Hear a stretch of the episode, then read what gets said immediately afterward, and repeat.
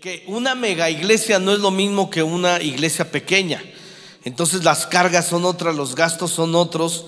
Y yo comencé a orar y le platicaba al pastor Ernesto que hace más o menos como un mes, yo tuve dos sueños continuos donde estábamos en un evento, mi esposa y yo estábamos aquí y había tanta gente que todos estábamos así apretándonos, así me acuerdo que en esa salida no cabíamos y yo quiero decirte que el Señor nos dice como iglesia que la gloria postrera, la gloria que viene será mejor que la primera. Cosas tremendas vamos a ver. Así que dar un fuerte aplauso de gloria porque esto se va a poner buenísimo. Almas nuevas van a llegar. Y aún sé que algunos que todavía no están viendo en línea se van a animar, van a llegar porque esto se va a poner muy bueno. Bueno, vamos a venir al tiempo de la palabra. Hoy vamos a tener tres mensajes diferentes en, en, los tres cultos. Y si Dios toca tu corazón en este día y recibes algo de parte de Dios, yo quiero animarte que vayas por un familiar, por un amigo, vengas al segundo servicio o le compartas el link y ellos puedan verlo en línea, porque sé que Dios nos va a hablar en este día. ¿Cuántos están abiertos a recibir su palabra? Quiero hablarles acerca de cómo recuperar el ánimo. Porque el ánimo, yo descubrí que el ánimo eh, no solamente tiene que ver con las emociones, es toda una doctrina en la Biblia. Y vamos a hablar en este día de una historia en el Antiguo Testamento, de cómo a través de la presencia de Dios ellos pudieron eh, recuperar el ánimo. Y al final de las pérdidas, Dios le hizo saber a David que él iba no solamente a recuperar, pero iba a aumentar lo perdido. Así es que recibe esta palabra en esta mañana. Dios quiere que tú recuperes lo que has perdido, pero no solamente que lo recuperes, sino que aumentes más para la gloria de Dios y para el gozo tuyo. Si lo crees, dale un fuerte aplauso al Señor en esta mañana. David y su ejército, para ponerte en contexto, David y su ejército entraron en una crisis y perdieron todo lo que tenían, aún hasta a sus propias familias. Ellos están acostumbrados a escenas de guerra, ellos están acostumbrados a escenas de terror, pero de repente son ellos los que están perdiendo. Y algunas veces al pasar por momentos de dificultad es cuando somos entrenados. Sé que es difícil con el tapabocas decirle a alguien, pero si tienes a alguien cerca de confianza, dile, este es tu tiempo de entrenamiento. Sabes que cuando pasamos por tiempos de dificultad es el tiempo en que Dios nos está entrenando y la palabra que Dios nos da es que todas las cosas ayudan a bien a los que amamos a Dios. No importa por lo que hayas pasado, no importa por lo que estás pasando, mi Biblia dice, tu Biblia dice que todas las cosas ayudan a bien a los que amamos a Dios. ¿Cuántos aman a Dios aquí en esta mañana? Pues todo, todo te va a servir para bien. Como punto número uno de este mensaje, entre grandes victorias a veces nos suceden cosas en la vida que no las veíamos venir. Entre grandes victorias a veces nos suceden cosas en la vida que no las veníamos venir. El pueblo, este ejército, los valientes de David, que de 400 pasó a 600, están en, en tres meses de victoria. Ellos ya llevan una racha de tres meses conquistando eh, terreno, eh, ganando todas las guerras. Y en ese momento, de repente, nos dice 1 Samuel, capítulo 30, verso 3, vino pues David con los suyos a la ciudad, y he aquí que estaba quemada y sus mujeres y sus hijos e hijas habían sido llevados cautivos. Imagínate que ellos de repente vienen de una guerra, cansados tres meses de estar en guerra, y llegas a tu casa, tu casa es símbolo de descanso. A lo mejor no controlas nada, pero por lo menos controlas el control remoto.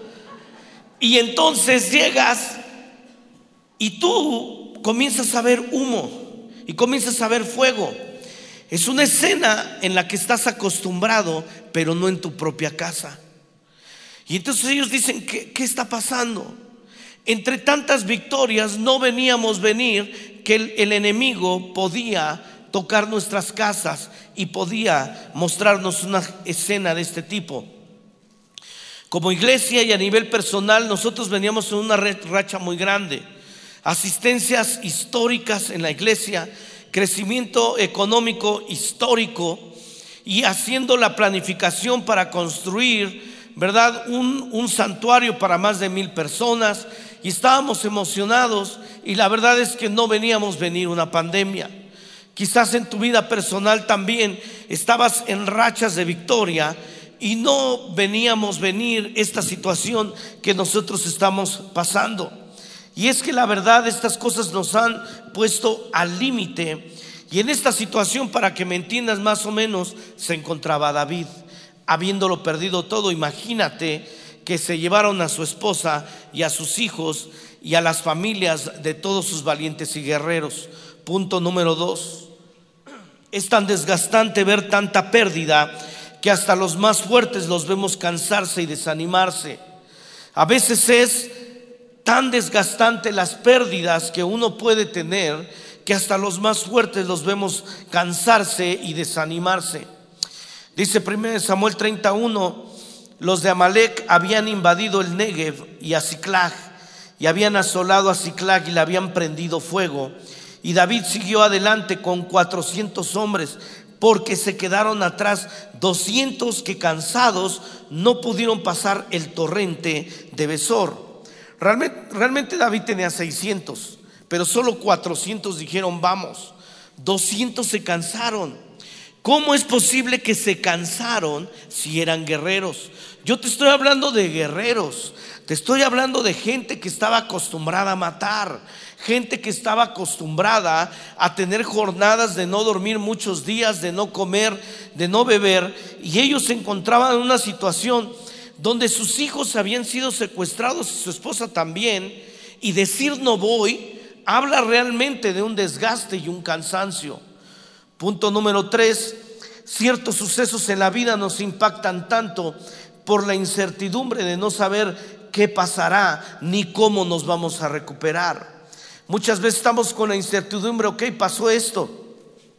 Pero lo que más puede pegarnos en la vida es, pero ¿cómo me voy a recuperar? Ok, sí, ya pasó esto, pero ¿cómo le voy a hacer para recuperar y para recibir esta promesa de esta predicación? Que no solamente voy a recuperar, pero voy a aumentar.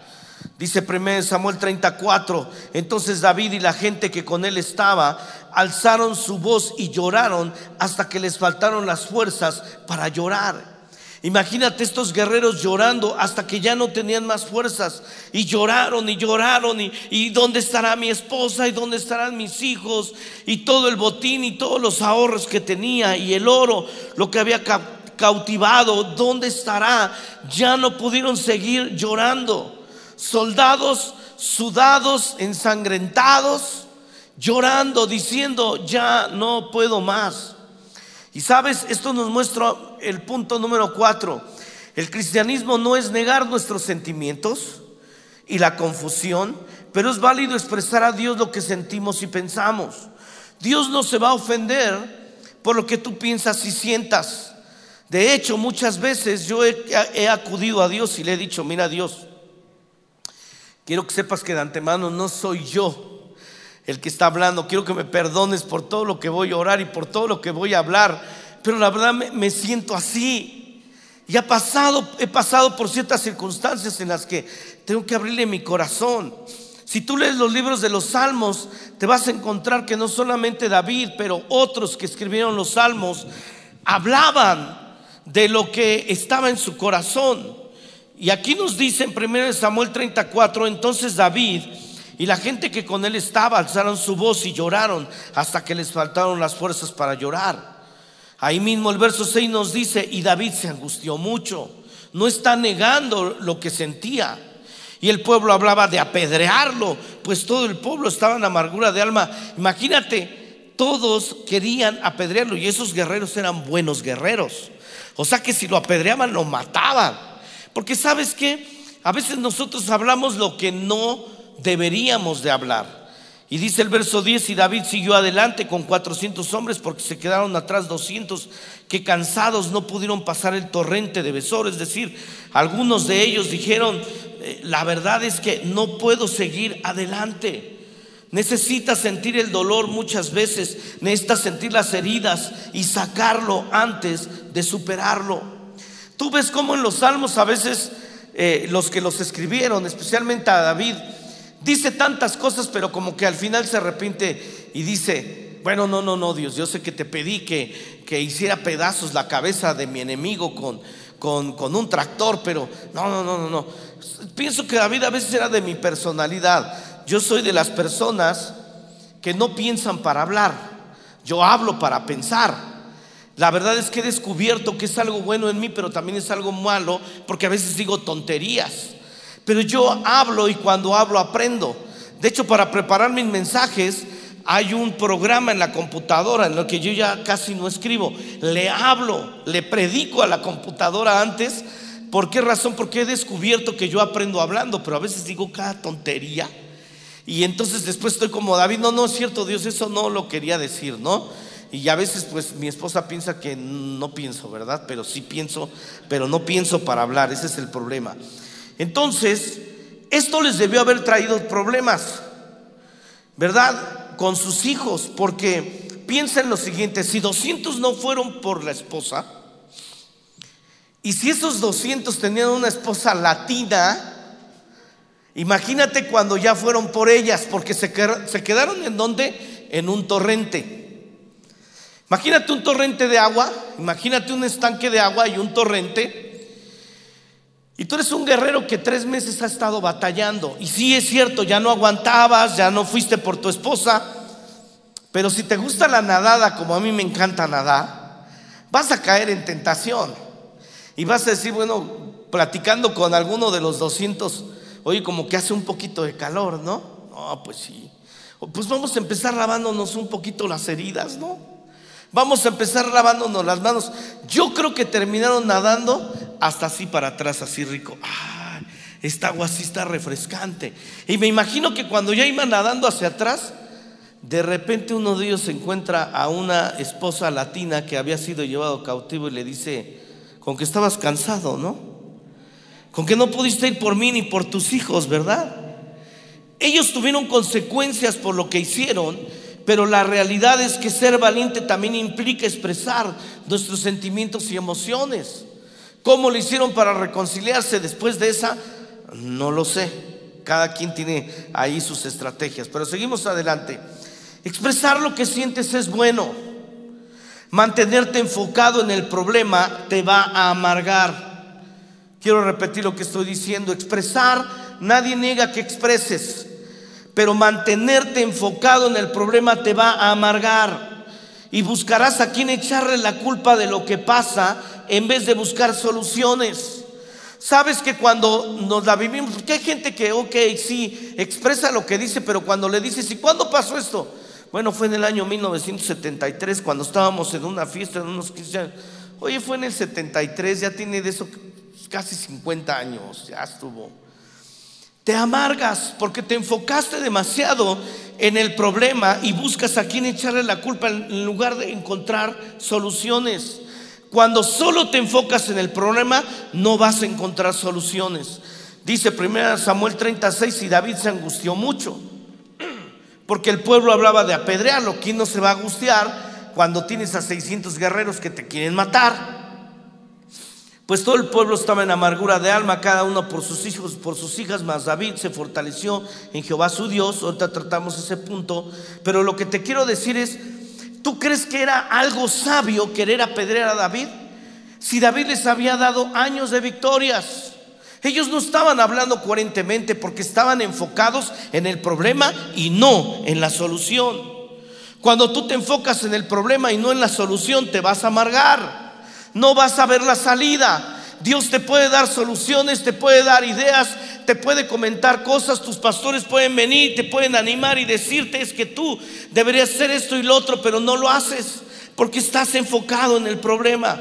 Punto número 6, cansarse de llorar te lleva al punto de quiebre donde haces algo por la situación, haciendo los ajustes necesarios. Como iglesias hemos tenido que hacer ajustes. Como persona tienes que hacer ajustes necesarios. Dice 1 Samuel 30, 30, verso 9. Partió pues David, él y los 600 hombres que con él estaban, y llegaron hasta el torrente de Besor, donde se quedaron algunos, y David siguió adelante con 400 hombres. Quiere decir que los 600 dejaron de hablar de apedrearlo. Era lo lógico, era lo sano. Mejor vamos a enfocarnos en cuál es la solución. La solución la vamos a ver más adelante. Pero ellos no lo estaban haciendo, sin embargo, llegó el momento en que lo hicieron. Así es que yo quiero decirte que es un tiempo donde uno debe de cansarse ya de llorar, uno debe de cansarse ya de su situación y uno debe de tomar la decisión de que va a escuchar el consejo, de que va a tomar decisiones y de que va a salir adelante. ¿Cuántos van a seguir adelante? Dale un fuerte aplauso de gloria a nuestro Dios. Entonces, ahora vamos a la solución. Cosas que David hizo para recuperar el ánimo. Cosas que David hizo para recuperar el ánimo. Número uno, buenísimo, aquí te va. David se animó a sí mismo. Él tomó la decisión de buscar de Dios y ser fortalecido. Pero mira qué interesante el versículo que vamos a leer. Primera de Samuel 36 más, David se fortaleció en Jehová su Dios y dijo David al sacerdote Abiatar, hijo de Amimelech, yo te ruego que me acerques el efod. Y Abiatar acercó el efod a David. Ojo acá, este hombre, Abiatar, era el sacerdote. Ni el sacerdote lo estaba animando. Yo quiero decirte que hay tiempos en la vida en la que tú te tienes que animar a ti mismo. ¿Qué vas a hacer cuando no quiere venir tu cónyuge? ¿Qué vas a hacer cuando no se quieren congregar tus hijos? ¿Te vas a desplomar? ¿Te vas a desanimar? ¿Qué vas a hacer cuando no tienes al pastor cerca de ti y él mismo no te va a animar? ¿Qué vas a hacer cuando no tienes una atmósfera de alabanza y de adoración como la que vivimos el día de hoy? Yo quiero decirte que lo que David hizo fue, pues entonces yo me pongo las pilas utilizo el efod y yo busco de la presencia de Dios en donde me encuentre. Si estoy en la cocina, si estoy manejando, si estoy en mi recámara, en donde quiera que me encuentre, yo me voy a animar a mí mismo porque no voy a depender de nadie, solamente voy a depender de Dios. ¿Cuántos van a depender? Solamente de Dios. Dar un aplauso de gloria.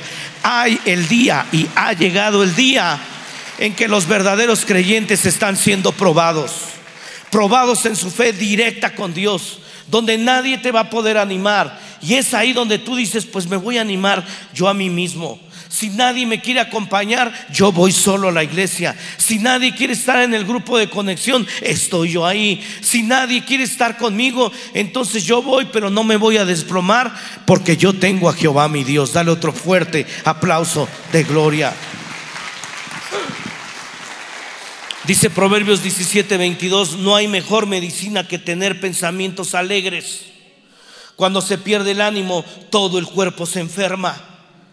Si tú, te, si tú no estás animado, todo tu cuerpo se va a debilitar. Pero es mejor estar teniendo pensamientos alegres. Yo sé que esto va a cambiar, yo sé que esto se va a recuperar y yo sé que esto va a tener un desenlace mucho mejor y más maravilloso. ¿Sabes por qué? Porque Dios tiene promesas de Dios todavía para nuestras vidas. Este es el tiempo de entender y reconocer que Dios tiene todavía el control y que Él sigue teniendo esas promesas para mí todavía. Dale otro fuerte aplauso de gloria.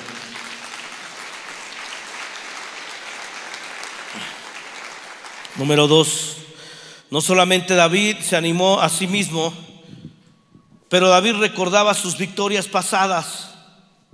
Siempre que ves a David luchando, ya sea contra el gigante, tratando de conquistar otros territorios, ves que él hace alusión a, lo que él aprendió desde que era niño y desde que era adolescente.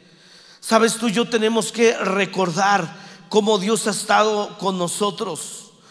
Tú tienes que recordar cómo es que Dios te ha bendecido siempre y te ha sacado adelante.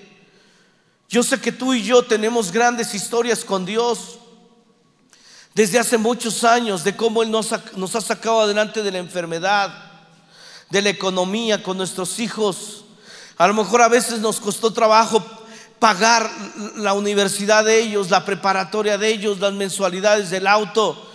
Pero sabes qué, puedes voltear atrás y recordar que Dios ha sido fiel. Tú puedes hacer una lista grande y larga. Y Dios dice, ¿cómo es posible que yo te bendije el mes pasado y esta quincena ya estás dudando otra vez de mí? Así es que si vamos a mantener el ánimo, porque esta es una lucha constante, tú y yo tenemos que estar reconociendo, tú y yo tenemos que estar no solamente reconociendo, pero recordando cómo Dios nos ha sacado adelante. Haz una cuenta de tus bendiciones, haz una lista de ellas. Y eso será la garantía de que Dios lo va a hacer otra vez. ¿Cuántos creen que Dios lo va a hacer otra vez? Él lo va a hacer otra vez en tu vida y en mi vida. Dale un aplauso de gloria. Ese lo merece.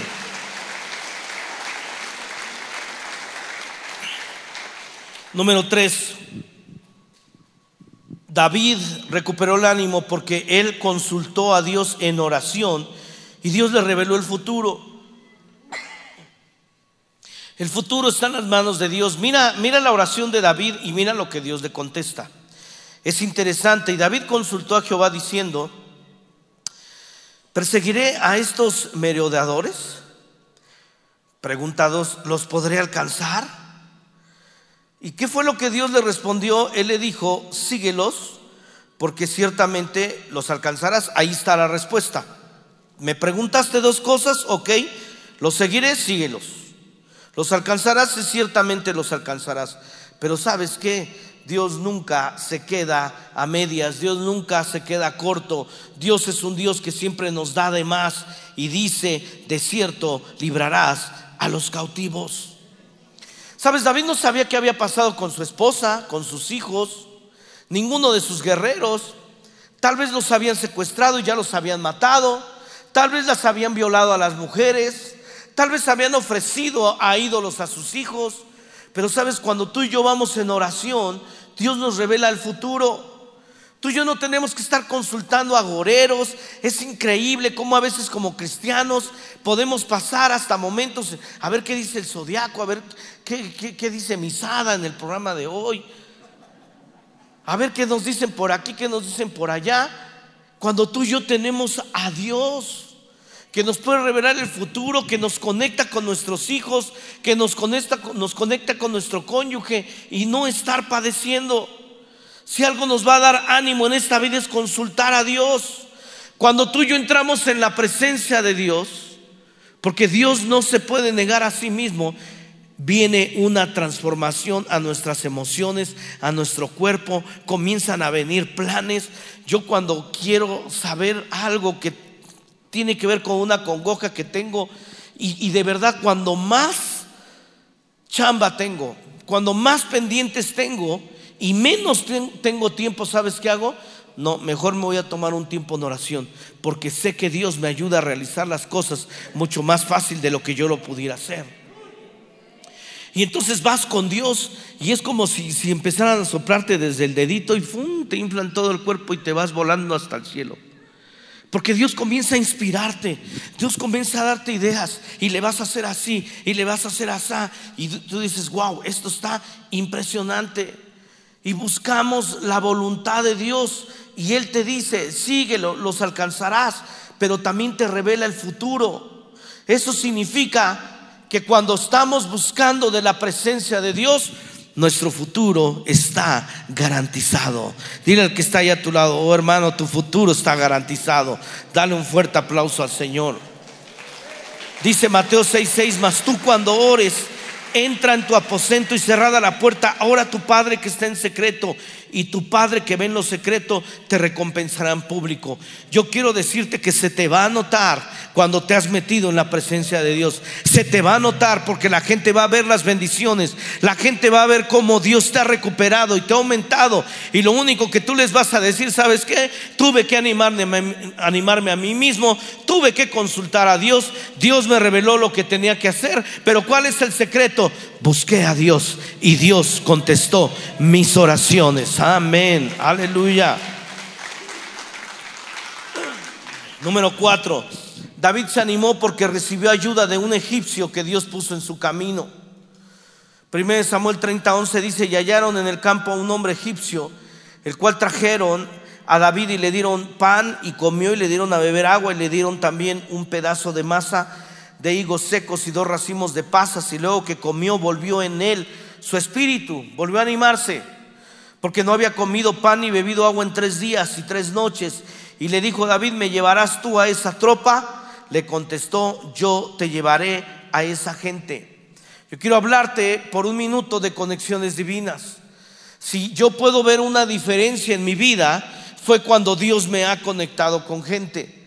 Desde que fui un adolescente, siempre he contado esta historia, yo tendría unos 16, 17 años, iba recargado en el metro de la línea 3, precisamente venía del Deportivo 18 de marzo hasta bajarme en Copilco, y cuando iba y le dije Dios, o, o menos 15, 16, 17 años, no me acuerdo, me recargué en el cristal sentado del lado izquierdo, le dije, Dios, prospérame, no tengo nada de lana, ayúdame. La verdad es que traigo un boleto de metro, eso es todo lo que tengo. Entonces, cuando bajo del metro Copilco, hay una señora que vende unas quesadillas fritas de chicharrón que no me puedo comprar. De verdad que es a mi edad. Y mis sueños y cosas que sí quería, parte era eso. Y Dios me dijo, te vas a ir hasta el metro CU y ahí te vas a encontrar con alguien que te va a enseñar un negocio. Y yo dije, si me voy hasta el metro CU, la caminata va a estar fuerte porque yo ya no tengo otro boleto de metro. Pero le voy a hacer caso a Dios. Y me fui hasta el metro CU y sabes que el metro CU, los que conocen, tiene como 14 salidas. Siete de un lado, siete del otro, me paro ahí, Dios me dijiste que me bajara aquí, pero no me dijiste en cuál salida. De Tin Marín de Dopingüe, no, será melón, será sandía o la vieja del otro día. Agarré a la izquierda, me fui, de verdad me encontré con alguien que yo ya conocía de ese tiempo. Me enseñó a hacer un negocio, fue un parteaguas. Y yo quiero decirte que Dios va a poner conexiones divinas. En el ministerio Dios ha puesto siempre conexiones divinas. Para aprender otro idioma, conexiones divinas. Para aprender ciertas cosas, conexiones divinas. Tú necesitas conexiones divinas. Y cuando tú estás conectado con Dios, cuando tú estás conectado con tu iglesia, cuando tú estás obedeciendo a Dios, ¿sabes qué? Dios te envía conexiones divinas que te van a llevar a otro nivel, como a David que lo llevaron a otro nivel. Y en este día yo te digo, conexiones divinas van a venir a tu vida cuando estás en oración y Dios te da que tomes decisiones en cosas sobrenaturales y vas a conocer a un Dios sobrenatural que va a ser un parteaguas aún en esta época. ¿Cuántos reciben esta palabra?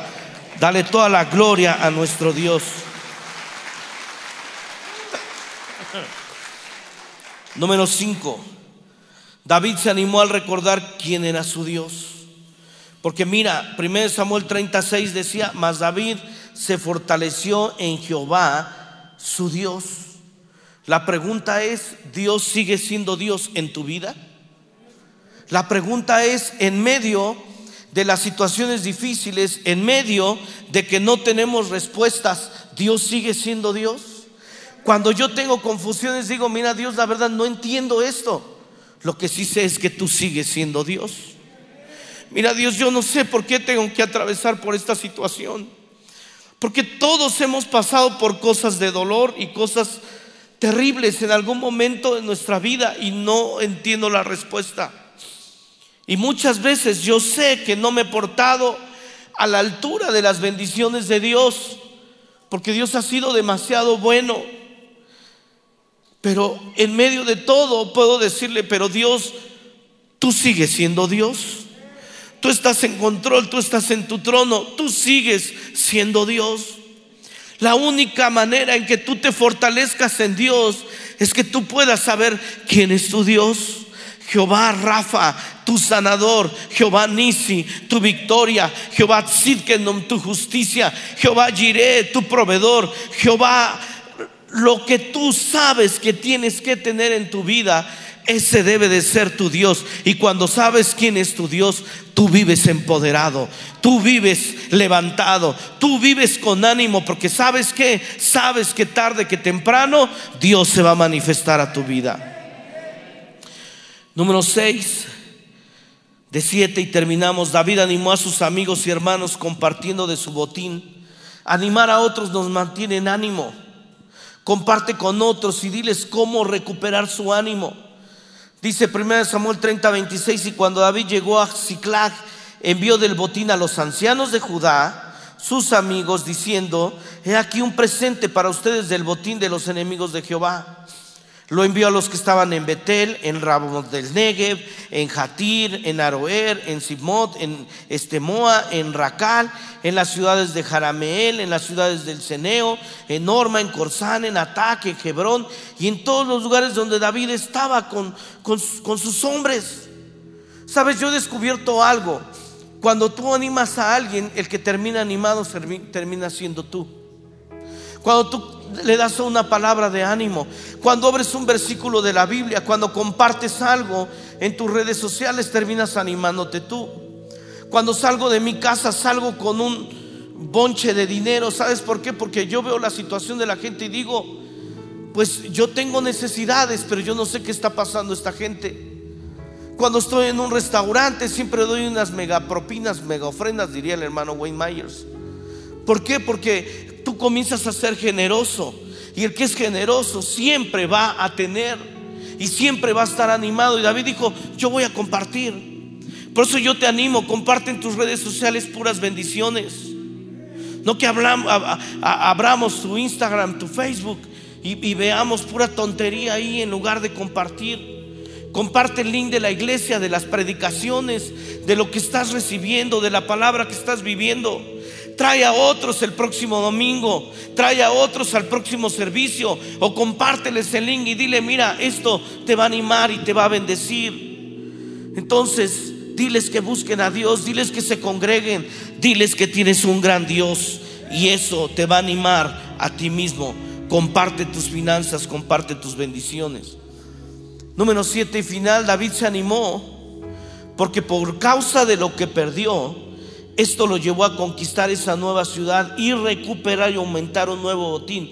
Lo llamaron el botín de David. Esto no es cualquier cosa, hermano, lo que a continuación vamos a leer.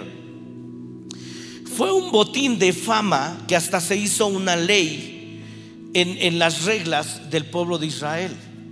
Yo quiero que entiendas lo que viene.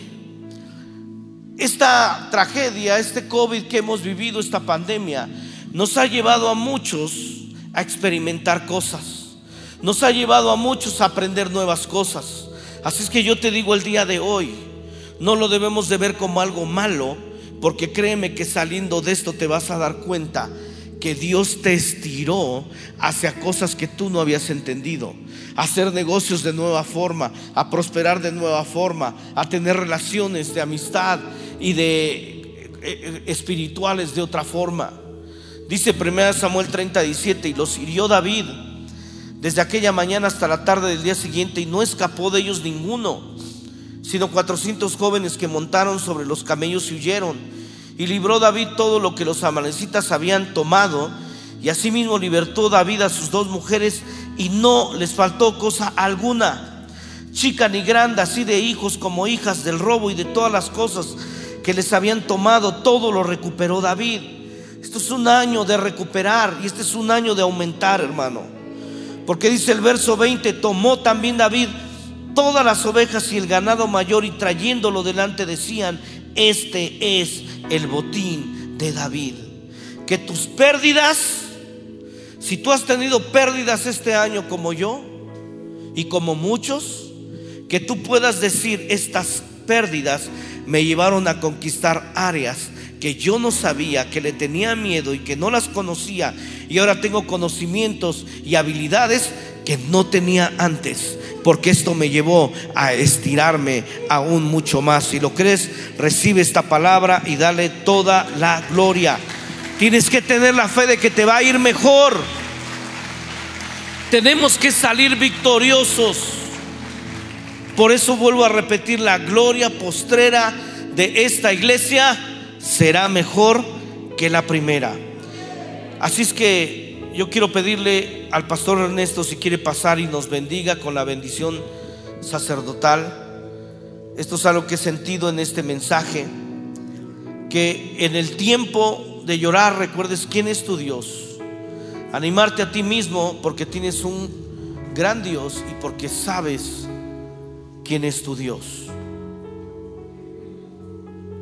Ponte de pie y vamos a recibir de nuestro pastor. Aquí lo tengo, pero también si lo quieres. Amén. Y que nos bendigas, pastor, con este, esta bendición. Amén. Vamos a orar, hermano. Yo quiero invitarte para que podamos hoy orar y puedas tomar esta palabra en tu corazón. De verdad, hoy cree que Dios quiere traer bendición a tu vida. Y como decía el pastor Enrique, todas tus pérdidas, todo lo que hemos en este tiempo tal vez perdido, el Señor nos lo va a recuperar, nos lo va a devolver. Jehová te bendiga, Jehová te guarde, Jehová haga resplandecer su rostro sobre ti y tenga de ti misericordia. Jehová alce su rostro sobre ti y ponga en ti paz. Señor, hoy creemos esta palabra. Padre, y bendecimos a tu iglesia. Declaramos, Señor, esta verdad, que el Señor, nuestro Señor, tú eres quien nos bendice, Dios. Tú eres, Señor, quien nos has ya dado toda bendición espiritual. Creemos, Padre, que tú eres el que has suplido ya todas las cosas, Dios. Y en medio de la adversidad, en medio del momento difícil, en medio de la pérdida, del desánimo, del quebranto, Dios, hoy nos levantamos. Padre, como hemos escuchado esta palabra, así como David lo hizo, Señor, creemos en tu palabra. Tú eres nuestro Dios, tú eres nuestra ayuda. Y Dios derrama tu gracia en medio de tu iglesia. Padre, que hoy podamos avanzar animando nuestro corazón. Hermano, anima tu corazón y cree que Dios da esta palabra a tu familia, a tu casa. Si has perdido trabajo, si has perdido en tu negocio, si has perdido familiares, si has perdido a lo mejor el gozo, si has perdido el propósito, si has perdido tus sueños, si lo has perdido en lo que se refiere a tu, a tu escuela o a tu, a tu trabajo, hoy recibe esta palabra de parte del Señor y que puedas levantarte creyendo que Él tiene el control de todas las cosas en tu vida. En el nombre de Jesucristo. Y quiero invitarte a que levantes tus manos al Señor hoy. Levanta tus manos al Señor. Y dirá al Señor, hoy yo creo en esta palabra. Y adora al Señor. Vamos a tomar un minuto para adorar al Señor. Y decir, Señor, yo creo en ti, Señor. Y esta palabra la recibo en mi corazón. Es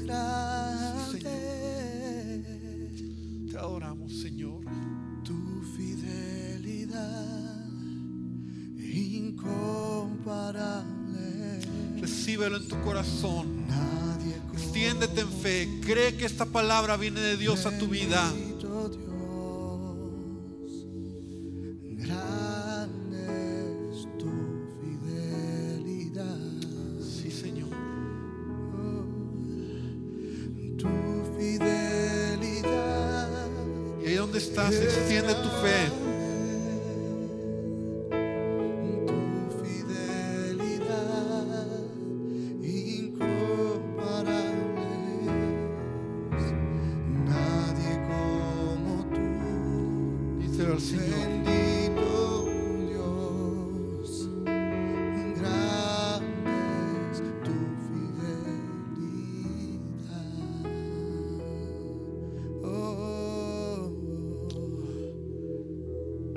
Señor, creemos hoy en esta palabra. Dice tu palabra, Dios diga el débil, fuerte soy. Y Señor, tomamos esta verdad. Que aquí habrá muchos David. Que aquí habrá muchos valientes. Que podrán seguir avanzando y recuperarán lo que ha sido arrebatado. En el nombre de Jesús. Amén y amén. Da un aplauso fuerte a nuestro Dios y créelo que esta palabra es para ti. y que Dios lo hará y lo está haciendo en tu vida y en tu familia. Amén. Gloria a Dios. Gloria al Señor. Muy bien, toma tu lugar, hermano. Vamos ya a ir concluyendo. Quiero hoy que podamos tomar esta verdad y después en tu casa yo te animo para que tú leas toda esta historia, toda esta historia de, de corrido, ¿verdad? Es una historia muy interesante y que tú puedas tomarla para tu corazón y que el Señor sea el que nos ayude.